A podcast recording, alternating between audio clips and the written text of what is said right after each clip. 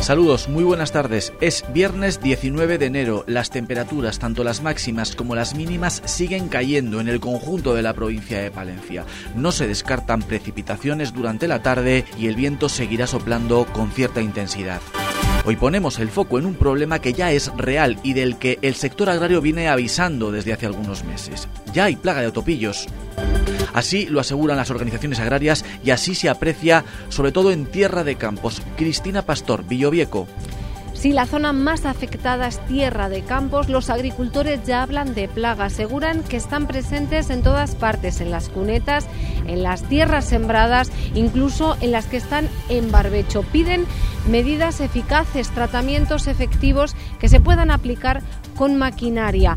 Asegura que es un problema que llevan arrastrando desde hace más de 15 años, pero que este año, como decíamos, se ha convertido ya en un problema debido a que existe plaga de topillos. Tenemos esta, por ejemplo, que tiene a lo mejor prácticamente el 50% comido y tenemos otras que sí es siembra directa, pero tenemos otras, por ejemplo, ahí que era barbecho el año pasado, estaba limpia y a lo mejor tiene un 20. Pero el problema está en las de siembra directa y las que no son siembra directa. Más asuntos. Las administraciones palentinas, Ayuntamiento y Diputación calientan motores para su presencia la próxima semana en Fitur, la feria del turismo más importante del país que tendrá lugar en IFEMA, en Madrid. Alba Míguez, ¿cuáles serán las apuestas? Sí, Valencia va a mostrar su oferta turística junto al resto de provincias de la comunidad en el stand que Castilla y León va a tener en IFEMA, donde se va a celebrar Fitur entre el 24 y el 28 de enero. La Diputación de Valencia va a aprovechar ese escaparate para promocionar los sitios cluniacenses, mientras que el Ayuntamiento de la capital va a vender a Palencia como una ciudad modernista.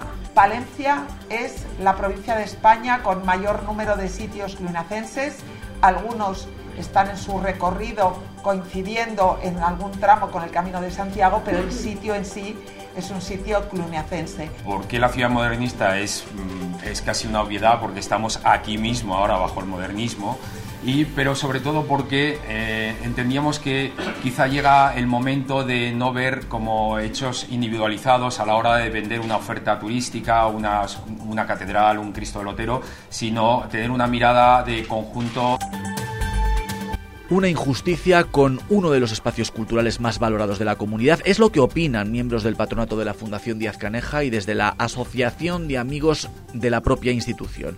Al recorte en la ayuda anual que han sufrido este año se une la reclamación de parte de la subvención de 2021 y 2022. Es imposible, dicen, hacer un presupuesto así. Piden una asignación anual o plurianual fija como tienen otros museos de Castilla y León. Luis Alonso, presidente de la Asociación de Amigos de la Caneja. Que se solucione la parte económica, ¿eh? que es la más importante si queremos subsistir, que este es el único museo que tenemos en Palencia, es fundación, y, y está mm, un poco complicado. Y también mañana sábado a partir de las 11 de la mañana podrán ver a través de la 8 Palencia la ordenación episcopal como obispo e inicio del ministerio en la diócesis de Palencia de Miquel García Andía. Se ultiman a estas horas los detalles en la catedral, así nos lo contaba el propio obispo electo. Os saludo desde la trapa, a punto ya de salir a, a la ciudad para tener esa celebración en la que lo que os pido es, como hasta ahora, hasta ahora decía un poquito de paciencia y, e ir rezando, pues ahora ya redoblamos la oración. Todos los que estáis ya haciendo los preparativos, muchísima confianza. Estoy muy agradecido por cómo está yendo todo lo que es la, la preparación. Zander Palencia puede lograr por primera vez en la temporada dos triunfos consecutivos, lo que supondría la cuarta victoria de la liga y seguir creyendo en la hazaña de la salvación.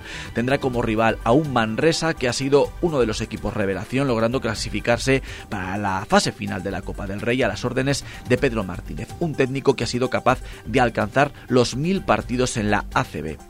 Hablamos con Luis Gil, entrenador del Thunder Palencia. El equipo yo creo que está bien en cuanto al aspecto tanto anímico como de trabajo. Esto, lo único, pues bueno, con la época que estamos, con los contratiempos un poquito de las gripes y de, la fiebre, esperemos que estemos todos para mañana, porque hemos tenido un poco en esta semana pues el tema de Conner, eh, Franca, con, que no pudo entrenar ayer también con mucha fiebre, de, con Víctor, pues son cosas del momento, yo creo que y espero que estén para el partido de mañana toda la actualidad de la capital y la provincia aquí en Vive Radio Palencia.